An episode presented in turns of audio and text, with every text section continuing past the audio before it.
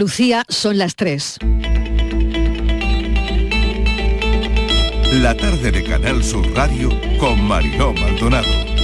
Consternados y tristes, ¿qué tal como están los algecireños? El foco informativo sigue en Algeciras, en la Plaza Alta, donde desde anoche en Canal Sur hemos contado la tragedia de un párroco al que matan, de su familia, de su comunidad, asesinado por la sin razón. Ahí sigue nuestra mirada en la Plaza Alta donde se celebran tantas cosas y se manifiestan otras. Sobrecoge este testimonio. Yo estaba dentro de San Isidro cuando venía de comulgar. He visto el ademán que ha hecho de que volvía a matarnos y hemos dicho las tres o nos vamos o, no o nos pilla aquí. Entonces la gente no se ha movido, pero nosotras tres nos hemos ido yendo por la trocha y mira para atrás y estaba y volvía él con una katana o algo en la mano grande. Y hemos empezado a oír los gritos de la gente dentro de la iglesia.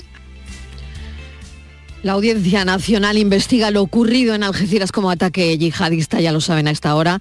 Grande Marlasca, el ministro del Interior, llegará esta tarde a Algeciras.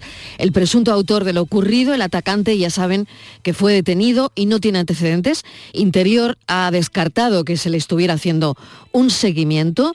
Vivía en una casa ocupada y su comportamiento en los últimos meses era extraño, según la gente que vivía con él.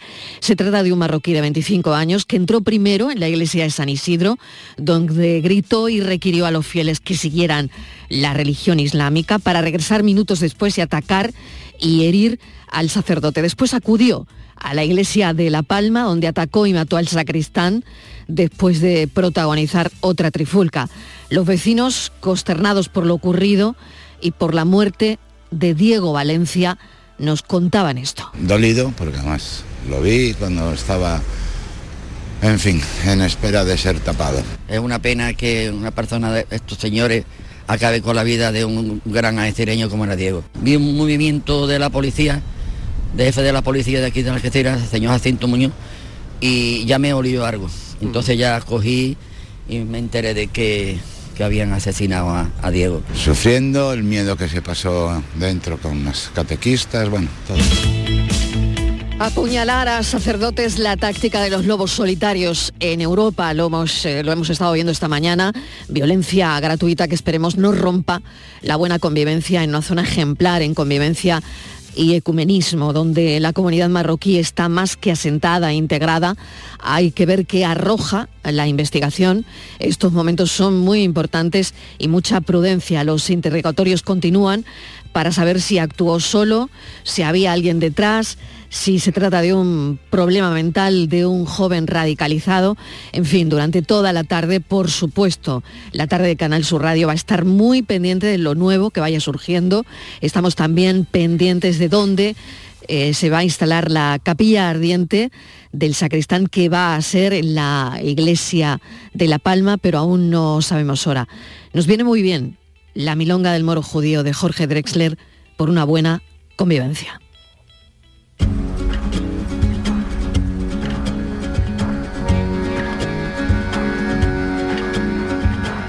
Por cada muro un lamento, en Jerusalén, la dorada y mil vidas malgastadas por cada mandamiento.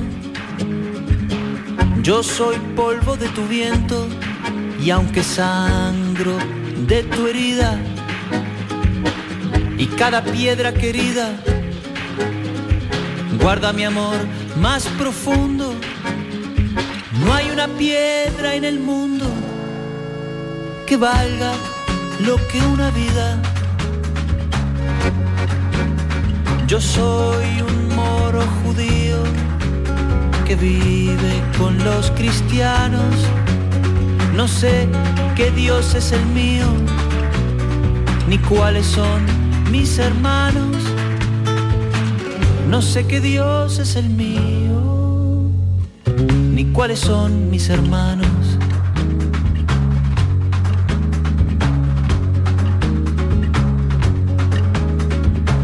No hay muerto que no me duela, no hay un bando ganador, no hay nada más que dolor y otra vida que se vuela. La guerra es muy mala escuela, no importa el disfraz que viste. Perdonen que no me aliste bajo ninguna bandera. Vale más cualquier quimera que un trozo de tela triste. Yo soy un que vive con los cristianos. No sé qué Dios es el mío, ni cuáles son mis hermanos. No sé qué Dios es el mío, ni cuáles son mis hermanos.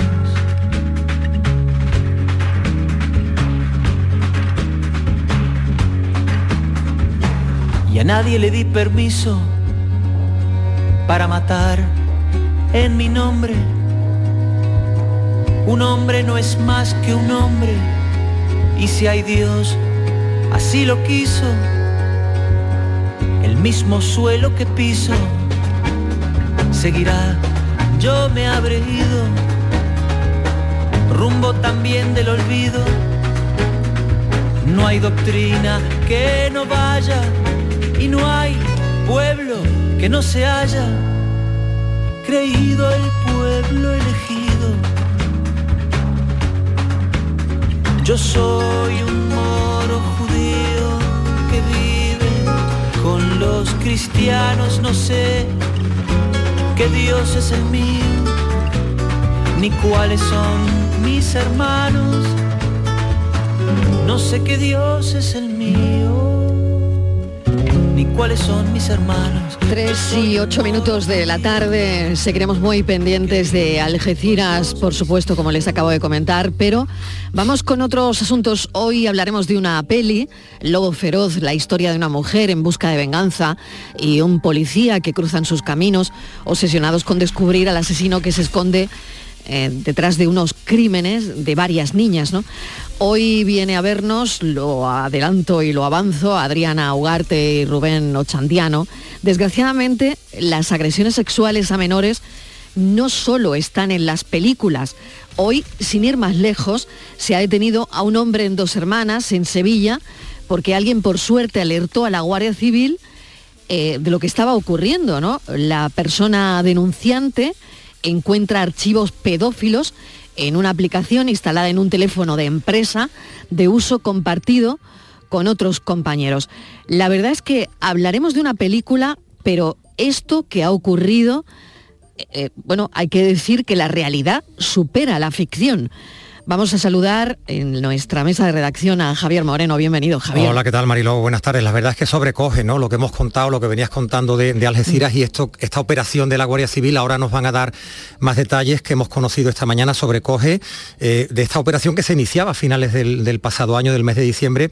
Como decías, a partir de una denuncia de una persona que había encontrado archivos pedófilos en una aplicación instalada en un, en un teléfono de empresa de uso compartido. ¿no? Este individuo, fíjate, tenía varios terminales móviles, tenía ordenadores, tenía una tablet, tenía varios pendrives y, claro, surgen muchas preguntas. La más básica, ¿cómo se puede pues, llegar a la agresión sexual de una persona, a la agresión de un menor, grabarlo? Eh, Mariló, sabemos de, de otras operaciones que estos archivos en muchos casos se comparten, por lo que hay otras personas que los reciben, ¿no? Se vuelven a enviar ¿Cómo deberíamos actuar si recibimos este tipo de, contenido? Y sobre todo, ¿cómo la Guardia Civil, que es lo, importante ahora mismo también, tiró del hilo? Porque si conocemos cómo son este tipo de operaciones, como ciudadanos podemos estar alerta si, podemos identificarlas. ¿no? Importante, como digo, esta información que, ha compartido hoy la, Guardia Civil. Desde luego importantísima y, y, la información, bueno, nos quedamos fríos, ¿no? Demencial sobre todo, claro, el, detenido, como estaba contando Javier, estaba haciendo uso desde el mes de diciembre, que es cuando por lo visto se empieza a investigar ese terminal móvil del trabajo, ¿no? Para, para conectarse con distintas comunidades pedófilas, ¿no? Y ahí ya saben ustedes que se comercia con imágenes, con vídeos, ¿no? Y además vídeos que cuentan tutoriales de cómo se tiene que agredir sexualmente a una niña. Bueno, esto nos ha dejado helados. Vamos a hablar con Rosa Reina, es portavoz de la Guardia Civil de la Comandancia de Sevilla. Rosa, bienvenida, gracias por atender nuestra llamada a esta hora. Hola, ¿qué tal? Buenas tardes. ¿Cómo actuar? Bueno, podemos hablar también, si te parece, de esta investigación, cómo, cómo se ha dado con, eh, bueno, con la detención de, de este hombre y, y, bueno, me imagino que el contenido de esas imágenes tienen que ser más que repugnantes, claro. Sí, bueno, el contenido de las imágenes, eh, los investigadores eh, lo pasaron mal. Eh, la verdad que fueron imágenes muy duras. Eh, las víctimas eran niñas muy pequeñas, eran todas niñas y de edades muy, eran menores de edad, pero muy pequeñas. Gracias a la colaboración ciudadana se ha podido llegar en, este, en esta ocasión a detener a, a, esta persona. Eh, gracias bueno, a, al, señor que, observó y comprobó que había en, un teléfono que compartía con otros compañeros de, empresa, eh, compartía el teléfono y bueno, eh, pudo comprobar que en, en, el terminal que estaba, con el que estaba trabajando había había archivos pedófilos eh, muy duros de niñas muy pequeñas. Y Rosa, estaban, eh, estaban dispuestos, perdón, para, para, ser compartidos, ¿no? Eh, de hecho, los estaba compartiendo, sí, sí. ¿no? Escalofriante. Sí, sí, él, él era, este, este, individuo era muy activo en, este, en estas comunidades. Eh, compartía, él las tenía y compartía vídeos. De hecho, bueno, a raíz de la denuncia presentada por, este, por el compañero, de trabajo, eh, a raíz de esta denuncia eh, se consigue dar con él, ¿no? Evidentemente, porque siempre actuaba en la misma hora, en la hora que, que estaba trabajando, que tenía el teléfono móvil. Y, y cuando se eh, observa, o se, em, empezamos la investigación y se hace entrada de registro en su domicilio, en su, en su teléfono particular, él había intentado borrar unos archivos que no lo consiguió porque quedaron en la nube y se pudieron sacar 350 vídeos vídeos muy duros de agresiones sexuales a niñas muy pequeñitas. Y en uno de, los, de esos vídeos eh, hay como un tutorial, uno de los vídeos como un tutorial explicando la manera eh, de cómo un padre puede eh, agredir sexualmente a su, a su hija sin, sin ser detectado. Sinceramente, Rosa, esto porque lo está contando usted que es una autoridad, portavoz de la Guardia Civil de la Comandancia de Sevilla, pero esto es de película. Uh -huh esto no parece sí, absolutamente. que pase, que, que, que, pueda pasar de verdad, pero de verdad, mm. o sea, de verdad que alguien puede grabar un tutorial de cómo abusar sexualmente de su hija. Sí, bueno, él, él, no grababa el tutorial, él, él compartió ese tutorial. Eh, de bueno, momento pero lo habrá grabado alguien, claro, ¿no? Sí, ¿Alguien, efectivamente, alguien, efectivamente. Lo, alguien lo hace. ¿no? Efectivamente, la investigación está, está abierta, de hecho, eh, este señor este, al detenido se le, se le, intervino además 13 teléfonos móviles que en este momento están siendo analizados para, para por si hubiese algún delito más grave aún del que, del que, ya, del que ya ha cometido. Luego yo no sé, Javier, a ti a mí me llama poderosísimamente la atención que el tipo utilizara el terminal de, la empresa, el, el, teléfono de empresa. Bueno, ya es demencial en sí el delito, pero no termino de entender por qué lo hacía eh, en horas de trabajo o en el terminal de la empresa que sabía positivamente que, claro, que otra gente lo iba a usar, ¿no? En fin, no sé. Empezó, eh, sí, eh, empezó a usar este teléfono, el teléfono de trabajo, a partir del 21 de diciembre. Uh -huh. eh, pues. Rosa, este teléfono empezó a utilizar. Sí, sí, cuéntanos, sí. cuéntanos. Sí, que él empezó a utilizar este teléfono, el teléfono del trabajo. Él llevaba más tiempo trabajando en esta empresa y eh, no sé si tendría otro teléfono o no, pero ese teléfono cuando empezó a utilizarlo y a meterse en estas plataformas eh, fue a partir del 21 de diciembre.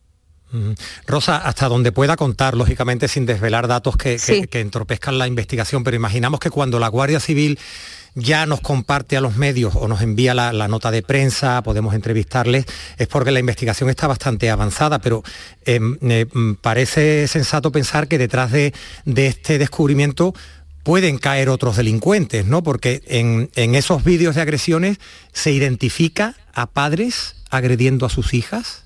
¿Tienen identificados a otras personas? De momento la investigación yo hasta ahí no puedo no puedo dar más datos. Uh -huh. Sí que la investigación continúa abierta Eh, no se descarta nuevas detenciones, evidentemente. Eh, pero bueno, sí que alertar de, esta persona que ha sido detenida, que además trabajaba en un sitio que podía tener contacto con más menores. Entonces, en un principio se le imputa los delitos de tenencia y distribución, pero no, se cierra la investigación ahí. O sea que en el momento que se analicen los terminales se verá si hay algo más. Otra cosa importante, en la colaboración ciudadana, em, esa persona que sospecha mm, de la persona detenida cuando en el trabajo descubre algunos archivos y claro, ahí eh, esto es importantísimo porque eh, a partir de este momento me imagino que da la voz de alarma y la policía empieza a actuar. Por lo tanto, ¿qué importancia tiene la colaboración ciudadana? La importancia total en esta operación, si no llega a ser por eh, la persona que puso la denuncia y alertó a la Guardia Civil, no hubiese costado más trabajo. Al final, bueno, pues igual al final se hubiese esclarecido, ¿no? Pero mm, ha sido de vital importancia eh, el contar con, esta denuncia. Rosa, una, una cuestión práctica, si, si alguien recibe un, vídeo, un archivo de este tipo, ¿cómo debe actuar? No sé si este tipo de individuos los envían a personas eh, con las que tienen un acuerdo, que están predispuestas a recibir este tipo de, de, contenido repugnante, pero si alguien recibe algo así, ¿cómo actuar? El simple hecho de compartirlo ya te convierte en cómplice, hay que llamar inmediatamente a la, Guardia Civil, ¿Cómo, ¿cómo hacer? Sí, en estos casos denunciarlo, denunciar, denunciar a la fuerza de seguridad, la persona que te está enviando este, este tipo de archivo. No compartirlo. Pues eso es. Rosa Reina, muchísimas gracias. La verdad es que a ustedes. estupefacción, porque a esto es imposible acostumbrarse, como me imagino que los que hacen la investigación, ¿no? esos agentes que han tenido que comprobar la vileza, la dureza de, esos vídeos. Mil gracias y, hay que luchar contra, contra este tipo de, historias porque, bueno, nos va la vida en ello. Gracias. A ustedes. Rosa Reina es portavoz de la Guardia Civil de la Comandancia de Sevilla. Cuando se produce una agresión sexual a menores, es fundamental que las víctimas reciban acompañamiento en ese camino durísimo hacia la recuperación. Los agredidos y sus familias se reúnen en torno a asociaciones como por ejemplo como Redime, de la que ya hemos hablado en alguna ocasión en este programa. Vamos a hablar de un aspecto de ese tipo de abuso que ocurre, porque claro, ¿a quién hay que vigilar? A la persona que aparentemente es perfecta en nuestra sociedad o, a ese niño, niña, que está dando o mostrando señales de que algo extraño está ocurriendo. Eva Medina es mediadora en prevención y coordinadora de proyectos de la Asociación Redime. Eva, bienvenida. Gracias por acompañarnos. Hola, buenas tardes. Hola, buenas, tardes, Marilo. Bueno, creo que es muy importante, importante hablar de ello, ¿no? Porque es gente que que según eh, tu experiencia, Eva, ¿cómo se presentan ante, ante los demás? Bueno, esto es parte de, los mitos que hemos de, mm, romper para poder llegar a la verdad y poder buscar soluciones, ¿no? Pues que estas personas son personas, cuando muchas veces nos preguntan cuál es el perfil del abusador, pues nosotros siempre decimos, son personas completamente normal. Es más, deben ser personas carismáticas, personas que se acercan a los niños, porque los niños son pequeños, pero no son tontos. Con lo cual, mm, una persona arisca, brusca, eh, pues los niños inmediatamente eh, no, no, no, conectan con ellos. ¿no? Estas personas son personas que tienen que están en nuestro medio, no son personas con rabo y que los detectaríamos enseguida porque, porque se les ve venir, no es verdad porque las cifras son las que son. El 85% de los casos son en el entorno más cercano. Llámese la familia, llámese los profesores, llámese eh, educadores, llámese en el ámbito deportivo, en el ámbito religioso. Con lo cual son personas que están en contacto con los niños, que son, suelen ser personas agradables y carismáticas, que saben atraerse a los niños y que van a estar en su ámbito más cercano. Esa es la realidad horrible del abuso sexual. Por eso de los abusadores no podemos pensar que es una persona que tú la vas a ver venir. No, no es verdad. Javier. Sí, ¿y, cómo actuamos entonces, Eva? Eh, el, perfil claro, es el tema, difícil de identificar, ¿no? Mm, eh, mm. Mm, observando a los niños, ¿es más fácil observar a un niño o a una niña que está siendo agredido sexualmente? Efectivamente. Nosotros por eso siempre eh, nuestro énfasis está en, en el trabajo con las personas que están alrededor de los niños en el sentido de profesionales, educadores, profesores y también con los propios niños. Nosotros en la Asociación Redime tenemos un programa que se llama Talleres para la Vida, un programa de prevención. Y nosotros, por ejemplo, trabajamos con, en los colegios, primero trabajamos con los profesores, dando una formación a los profesores para que sepan ver los indicadores que, que nos van a poner en alerta eh, después con los padres y las madres y por último hacemos un trabajo con los niños. ¿Por qué? Porque los profesores están en contacto con ellos y necesitan conocer cuáles son esos indicadores. A lo mejor hay un niño que está siempre eh, siendo muy disruptivo, ¿qué tal? Y, no se le identifica como un niño que pueda estar sufriendo abuso. Y mm, esos indicadores son importantes que en su formación para que ellos lo vean, lo detecten y puedan poner en funcionamiento eh, los protocolos.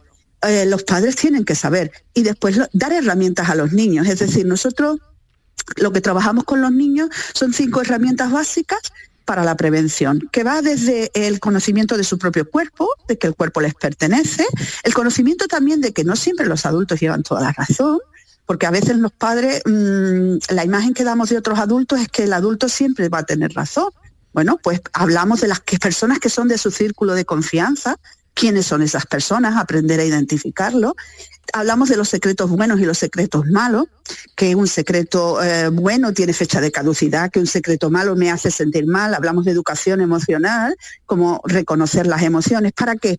Pues para que nuestros niños y niñas puedan enfrentar, sí, tienen que enfrentarse alguna vez a una situación así, tengan estas herramientas para poder ellos mismos también defenderse. Muchas veces algunos nos dicen, bueno, es que ah, mm, qué pena tener que educar a los niños y abrirle los ojos en esto. Bueno, pero es que esto es una realidad.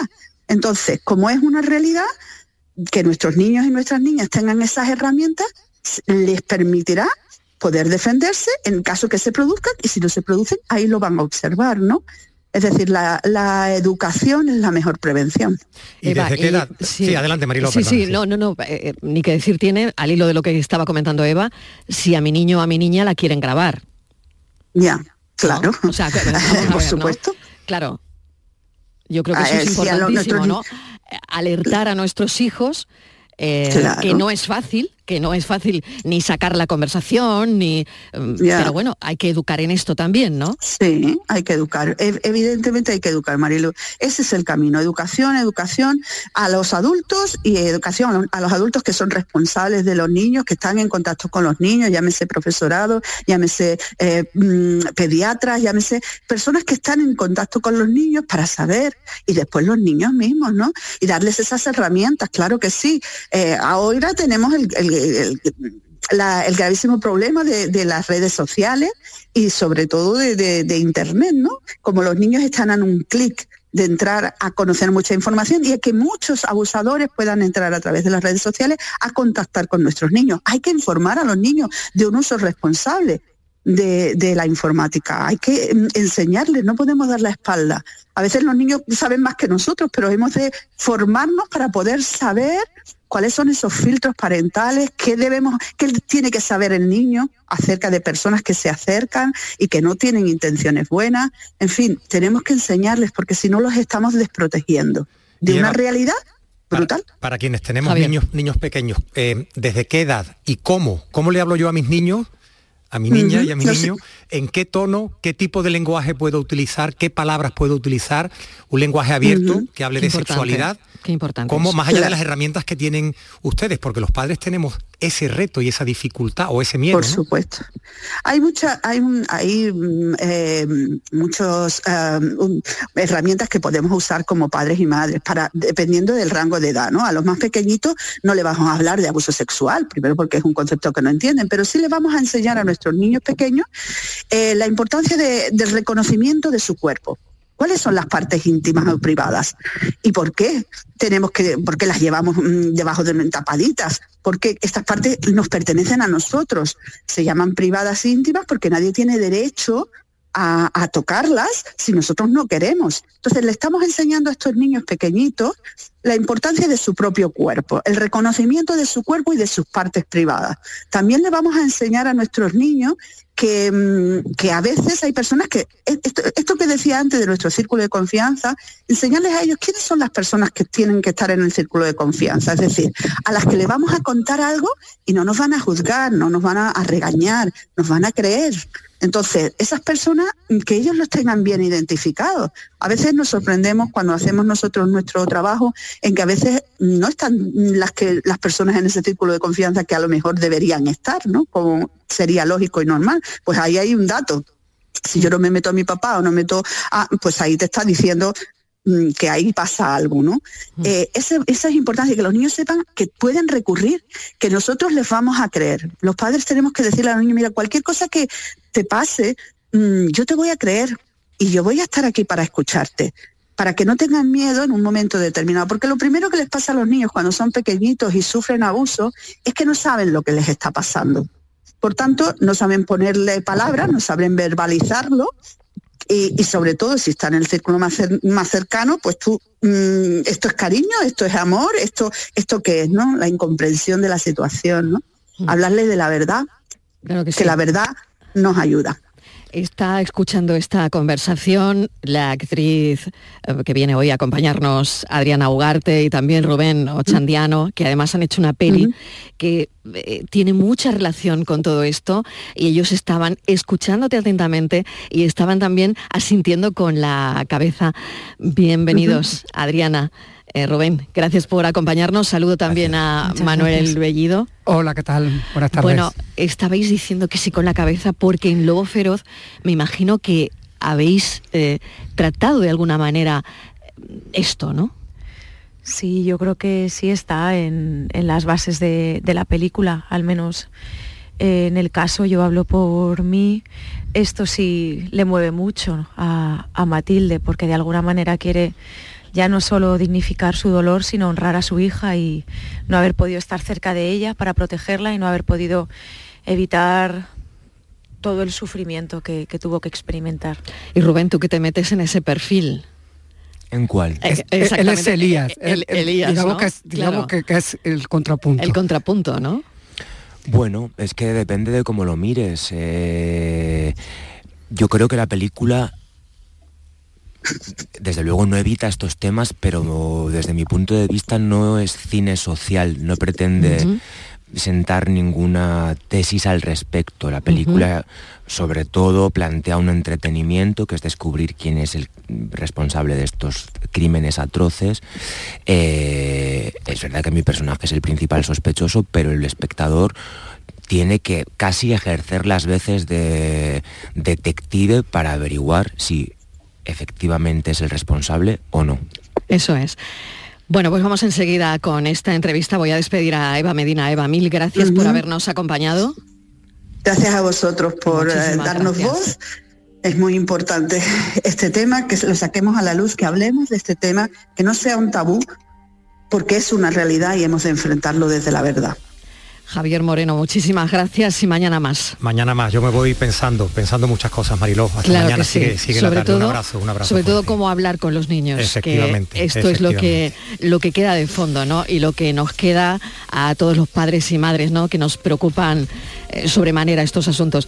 Gracias, compañero. Hasta ahora. Un abrazo, hasta mañana. Hago una pequeña Hasta pausa luego, y enseguida hablamos de lo feroz.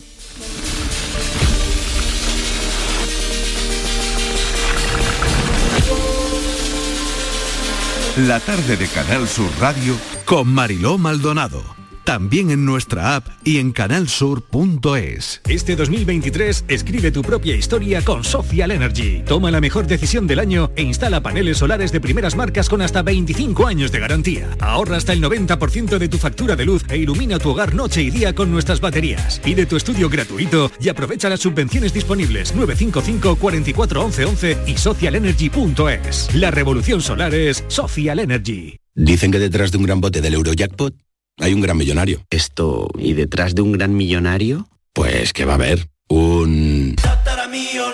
Ahora Eurojackpot, el mega sorteo europeo de la 11, es más millonario que nunca.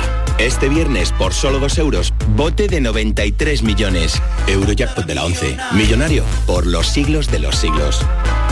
A todos los que jugáis a la 11, bien jugado. Juega responsablemente y solo si eres mayor de edad. ¿Hay una forma mejor que un crucero para visitar el Mediterráneo, las islas griegas o el norte de Europa? Con MSC Cruceros y Viajes El Corte Inglés, embarca directamente en Málaga o con cómodos vuelos directos. Y disfruta de 11 días por el Mediterráneo desde 1.129 euros por persona con todo incluido. Consulta condiciones y reserva en Viajes El Corte Inglés. MSC Cruceros. Descubre el futuro de los cruceros. Las mañanas de los fines de semana son diferentes y especiales en Andalucía, porque en Canal Sur Radio te ofrecemos una radio llena de actualidad, muy cercana, divertida, en días de Andalucía, con Carmen Rodríguez Garzón. Te espero sábados y domingos a partir de las 8 de la mañana en Canal Sur. Más Andalucía, más Canal Sur Radio. La tarde de Canal Sur Radio con Mariló Maldonado. Una niña y un pederasta se adentran en el bosque de noche. La niña dice, uy, qué miedo ir por el bosque a esta hora. Y el pederasta responde, pues imagínate yo que tengo que volver solo a casa. ¡Guardia Civil! ¿Qué cojones pasa aquí? Es todo lo que tiene la Guardia Civil. Es sospechoso. Uno, pero sin una prueba de ADN no hay forma de saberlo. Oye, Matilde, no quieres volver al trullo, ¿no? El mismo modus operandi que las anteriores. El hijo de puta le ha cortado la cabeza. Tío, por favor. Tranquilo, tío, por favor, tranquilo. Déjame en paz una vez, que no he hecho nada. Escucha, no sé qué cojones crees que estás haciendo, pero te estás equivocando. Por tu culpa mataron a mi hija. ¿Tú sabes que acabarás en la cárcel? Quiero saber dónde está la cabeza de mi hija. Ahora que si por el camino se muere porque le falta el aire o porque no tiene sangre, tampoco me voy a poner a llorar.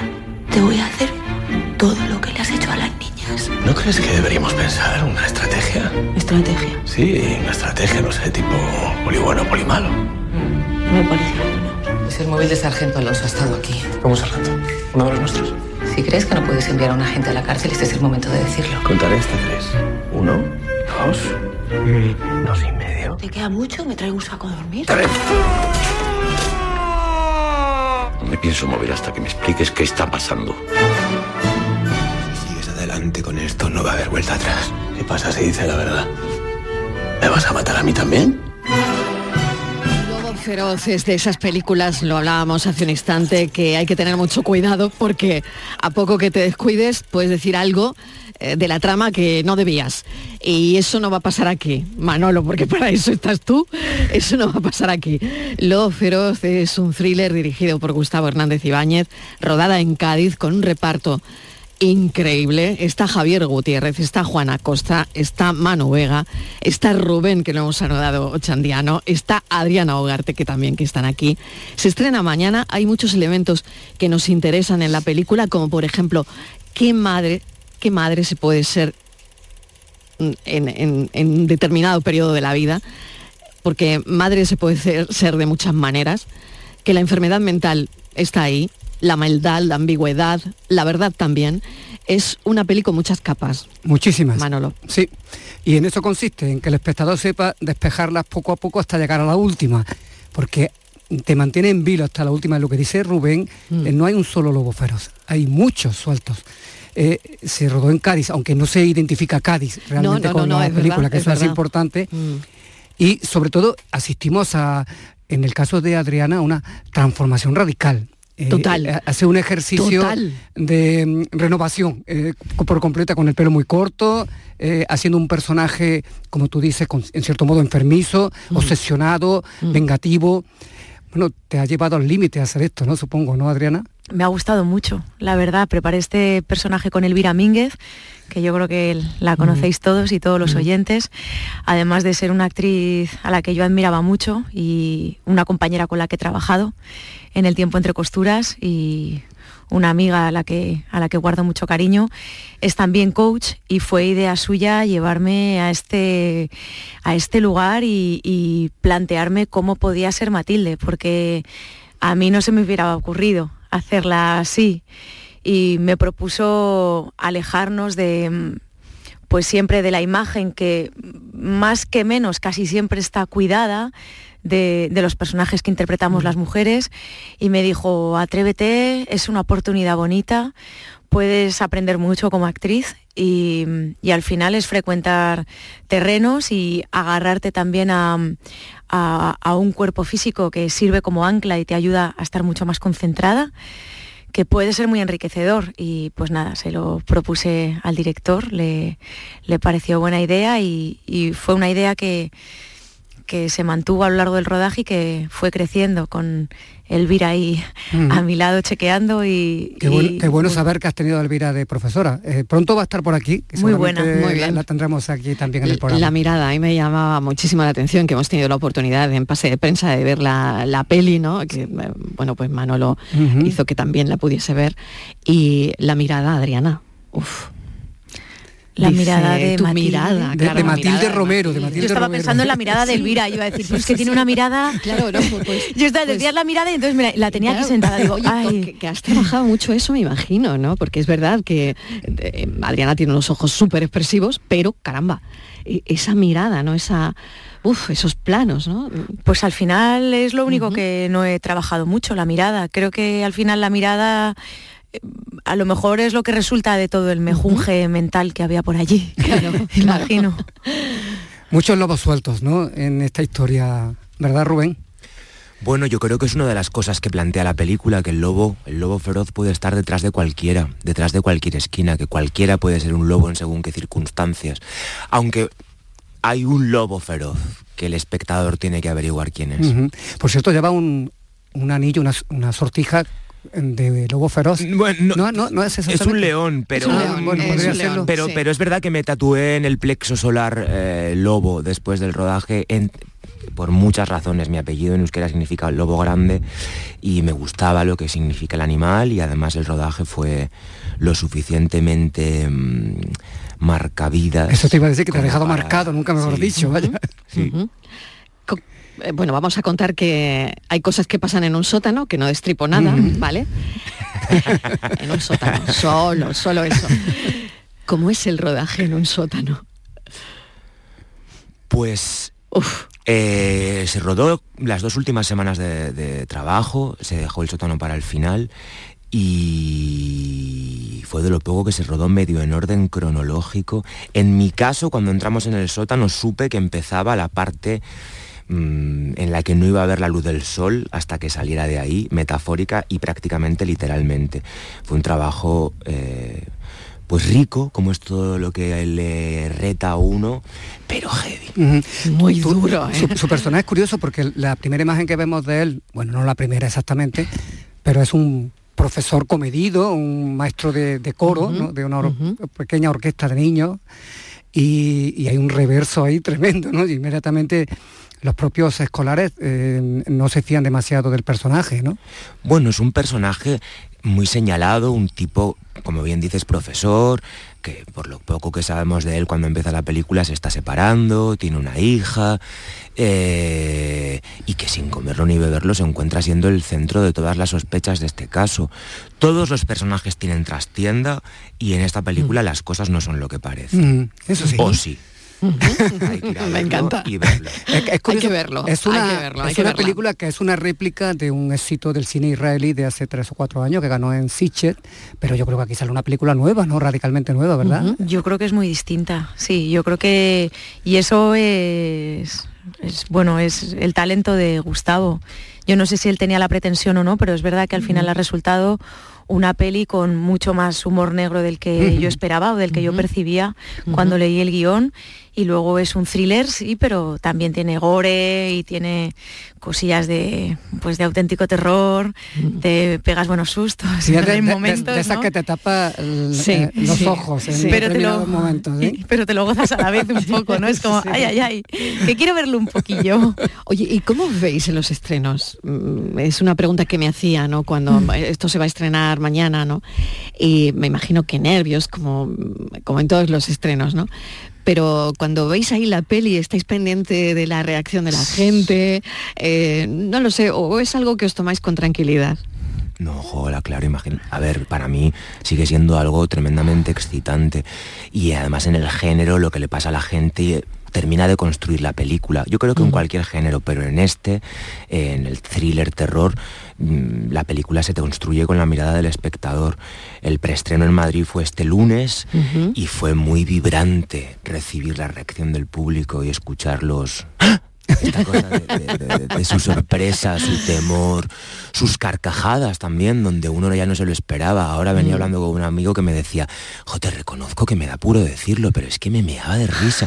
O sea, y a la vez da mucho... Da Porque pues te esto, conoce, mucho claro. susto. No, no, precisamente yo creo que con mi personaje menos, pero con el personaje de, de Adri, de Antonio, de... Bueno, Antonio de Chen está brutal, ¿eh? Es el padre de Matilde. Sí, es el padre de Matilde. Pero está muy bien. Hay una escena Chen, que cómica no lo he al mencionado máximo. antes porque quería mm, darle un, un- un hueco espacio, especial, ¿no? claro. Antonio de Chen está tremendo. Está muy bien, muy bien. Muy bien, ¿eh?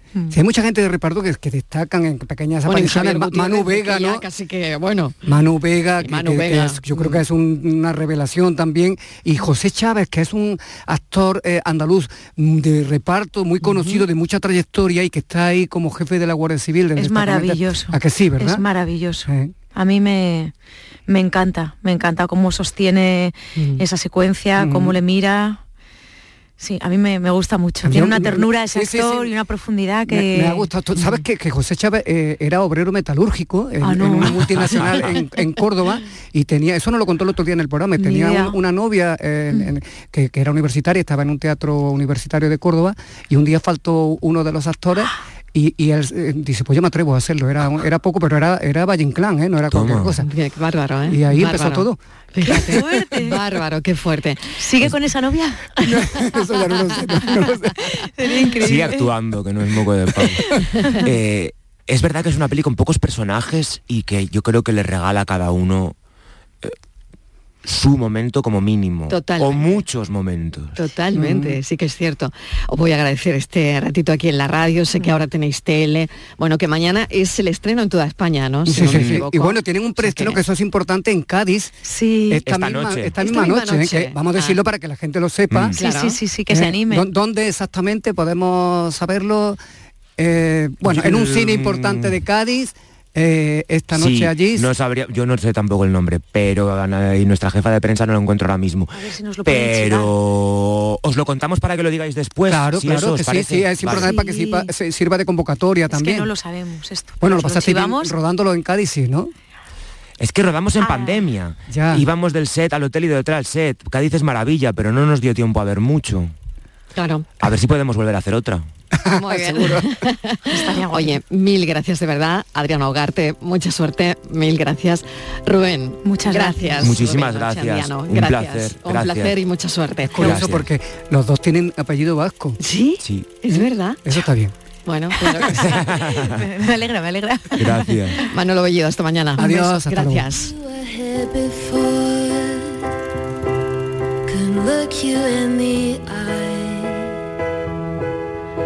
Just like an angel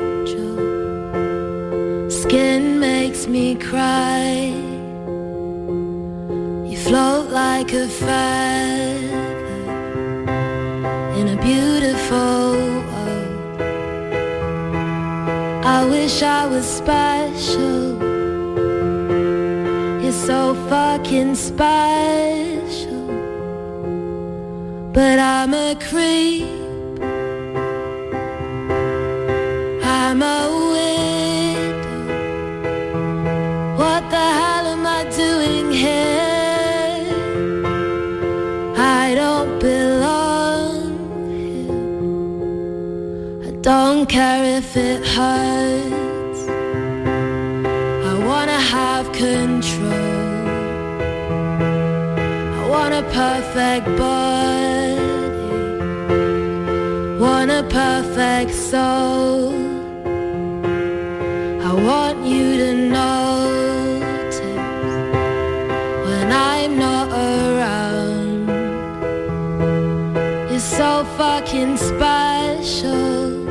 Son las 4 menos cuarto, esta es la tarde de Canal Sur Radio y la foto de hoy tiene que ver con el agua. La foto de hoy, además del noticioso, tiene un importante valor estético. Ese empaque visual que permite transmitir mejor y con más claridad lo que se quiere comunicar. Es de Michael Probst de la agencia AP y está tomada desde arriba, probablemente con un dron. Ofrece una vista de unos campos totalmente inundados de agua al noreste de Frankfurt, Alemania. El agua llena todo el cuadro atravesado únicamente de izquierda a derecha, en casi perfecta diagonal por la vía de un tren y sobre esta, justo en medio de la foto, unos vagones rojos contrastando con el marrón de toda la escena, precisamente en el punto que asoma ligeramente la parte de una carretera cruzando la vía de sur a norte. El agua de la mitad superior de la foto luce un poco agitada mientras la inferior está en total quietud, como en silencio. Una sincronía visual perfecta para centrar nuestra atención en la noticia. Fotoperiodistas que buscan su imagen del día de quién es hoy, Francis. Buenas tardes, Mariló. Pues hoy es Miguel Gómez quien comenta la imagen. Miguel es fotoperiodista freelance y su trabajo le ha llevado a diferentes lugares del mundo para hacer reportajes y cubrir noticias. Ha trabajado en Associated Press en República Dominicana, desde donde también ha colaborado con diarios norteamericanos como New York Times, Boston Globe o el Miami Herald, entre otros. Desde 2005 reside en Cádiz, publicando en Associated Press y Grupo Vocento. Ha participado en numerosas muestras colectivas e individuales y proyectos audiovisuales y libros. Imparte talleres fotográficos y consultorías sobre fotografía política. Enseguida vamos con Andalucía directo. No se perdan porque hoy tenemos nuestra abogada de Derecho Laboral.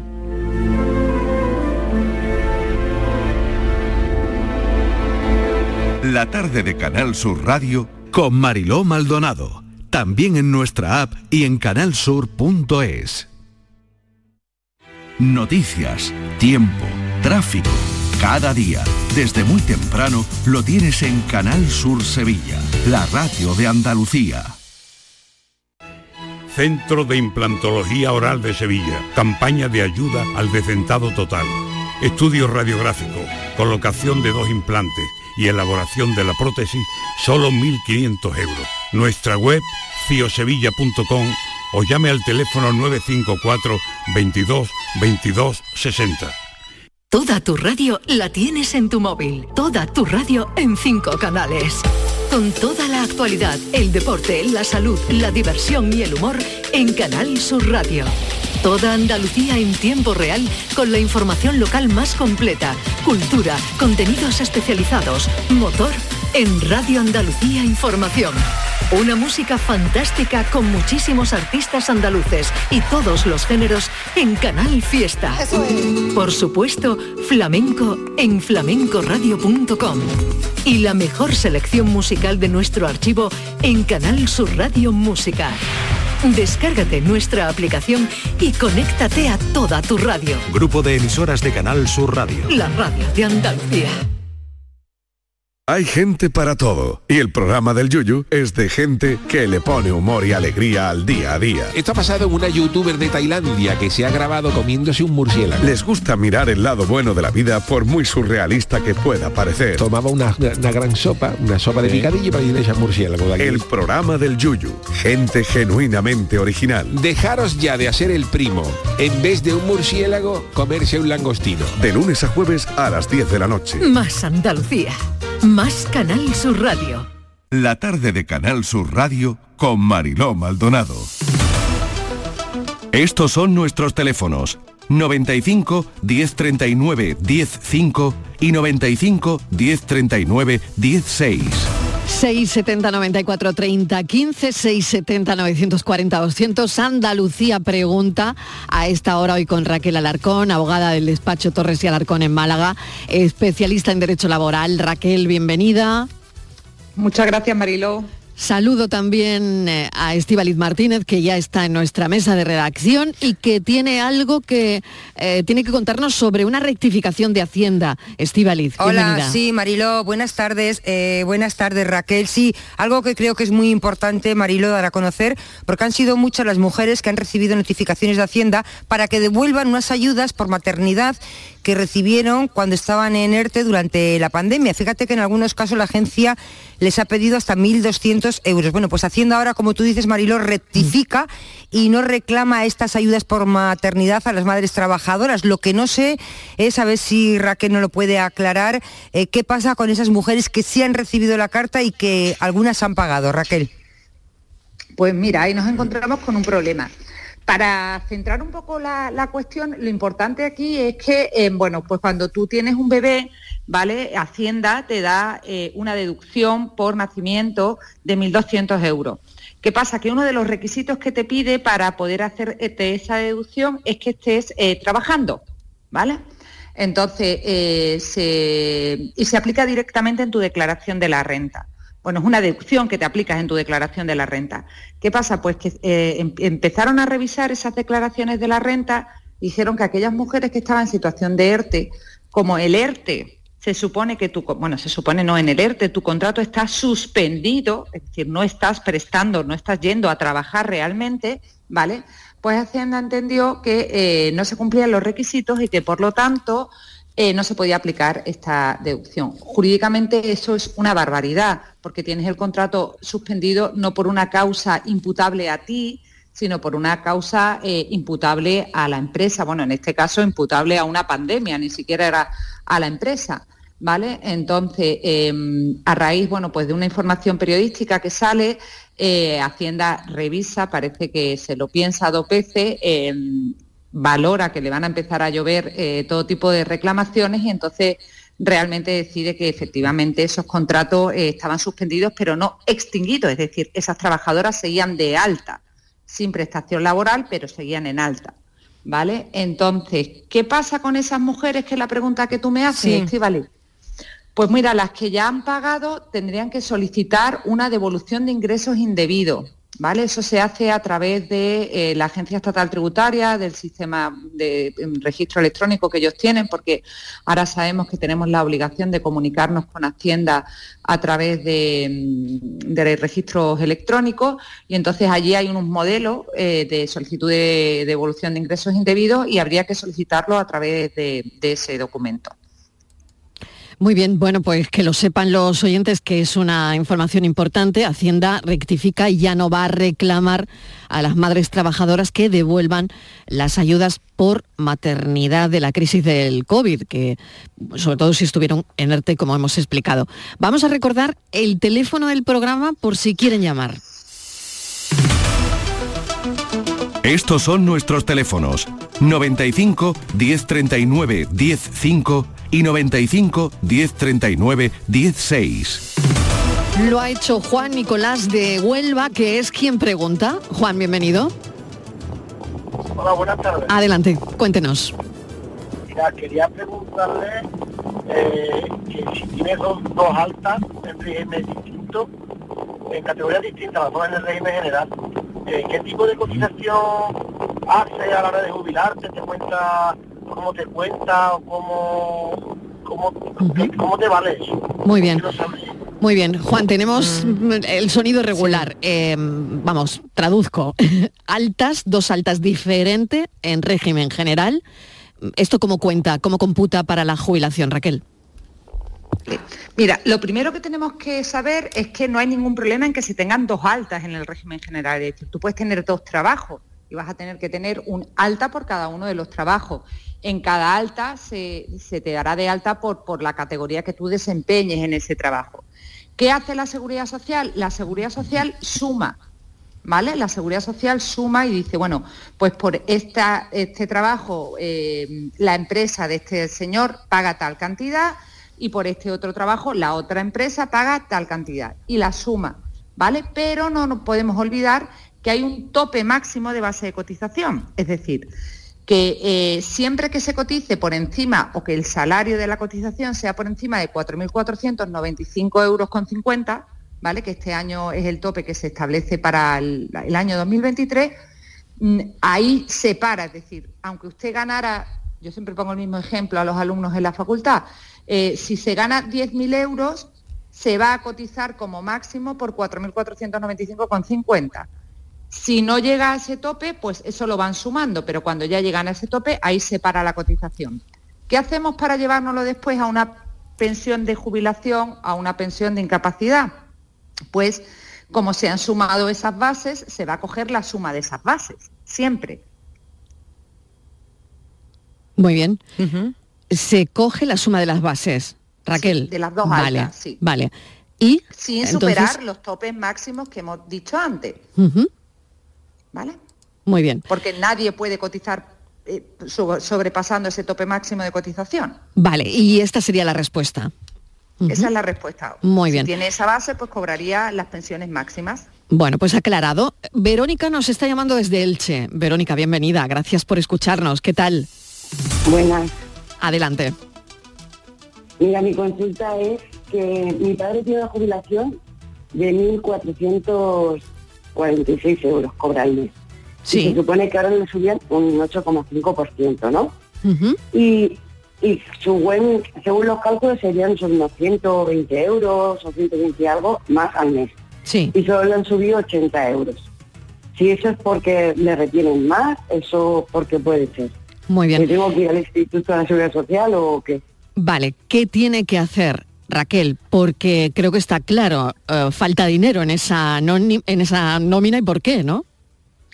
Marilo, el problema es que no sabemos si falta dinero o no falta dinero. ¿Por qué no lo podemos saber? Porque mira, este, este señor ha tenido que recibir una carta, o recibirá una carta, o si no, se tiene que poner en contacto con la Tesorería General de la Seguridad Social, porque cuando dicen que las pensiones suben en un porcentaje, suben en un porcentaje, evidentemente que era el 8,5, salió en todos los medios de comunicación y ese es el porcentaje. Pero claro, es un porcentaje que te lo dan en bruto. Es decir, después cada uno tiene sus circunstancias especiales, cada uno se le tiene que aplicar una determinada eh, retención y además cada uno tiene, no sé si este señor cobra complementos a mínimos, no cobra complementos a mínimos y entonces, si tiene la más mínima duda porque no entiende las cartas, porque siempre decimos que las cartas son muy difíciles de entender, incluso eh, yo siempre pongo el mismo ejemplo que para mí eh, a veces no entiendo ni siquiera eh, lo que me están diciendo, hay un teléfono de cita previa que pueden llamar y le, devuelven la llamada para que haga la consulta. Pero claro, hay que mirar no solamente la cantidad que cobra en mano, que eso sería la cantidad líquida, sino que hay que mirar eh, la subida que decían del 8,5 es una subida en bruto, nunca en líquido. ¿Vale? No sé si he, he conseguido explicar. Bueno, a ver, a ver, carta- sí. carta no ¿Lo entiende? recibido, La verdad. La- ¿Sí? sí, pero que carta no ha recibido. El problema es que aquí No ha recibido Elche- ninguna carta. No, el problema es que aquí en Elche para pedir cita cuesta una barbaridad. Y pero si era más o menos por saber, porque claro... Pero mire, eh, eh, si usted pide, no tiene que pedir cita, cita presencial, no tiene por qué ser cita presencial. En la página de la tesorería hay un- Mm. una opción que le dicen devolver eh, cita telefónica. Da su tel- sus Vale. datos y le devuelven la llamada. Vale. Quizás Porque sea la cita, mejor, la cita presencial claro, efectivamente eh, eh, Esa es opción, imposible. Yo llevo claro. intentando conseguir una cita presencial para un tema mío de un cliente y llevo dos semanas y no consigo cita. Pues si tú no lo consigues, Raquel, imagínate. Bueno, Sí, Verónica, sí, sí, sí, es complicado, es Verónica, complicado. muchas gracias. Muchas Gracias. Un saludo desde Elche. Un saludo, un saludo para Elche. Gracias por oírnos. Y teníamos un audio, no sé si va a dar tiempo, pero venga, lo lanzamos. Hola, buenas tardes. Mm, Quisiera aprovechar la oportunidad que me dais, ya que está esta señora que puede informarnos un poco del tema laboral, sobre, sobre todo la jubilación. Yo he trabajado en España 16 años, pero claro, llevo en Francia ya 10. Seguramente me jubilo en Francia, pero la edad de jubilación de aquí es más temprana que la de España. Entonces, el día que yo me jubile aquí en Francia, ¿Tengo que esperar a la de España o hay algunos complementos para que no me quede una paga baja? No sé si me explico. Si yo me jubilo en Francia con 62 y me vuelvo a España y hasta los 67 no es la edad de jubilación en España, tengo que estar cinco años esperando con la paga que me quede de Francia que puede ser no suficiente para vivir al, al ser media vida. A ver si puede echarme un cable y ayudarme en este tema. Muchas gracias, ¿eh? soy Juanma Muchísimas y gracias. os llamo desde la zona de Bayona, en el sur de Francia. Vaya, muchísimas gracias por llamar. Un minuto, Raquel. Eh, la pregunta para, para nota, ¿eh?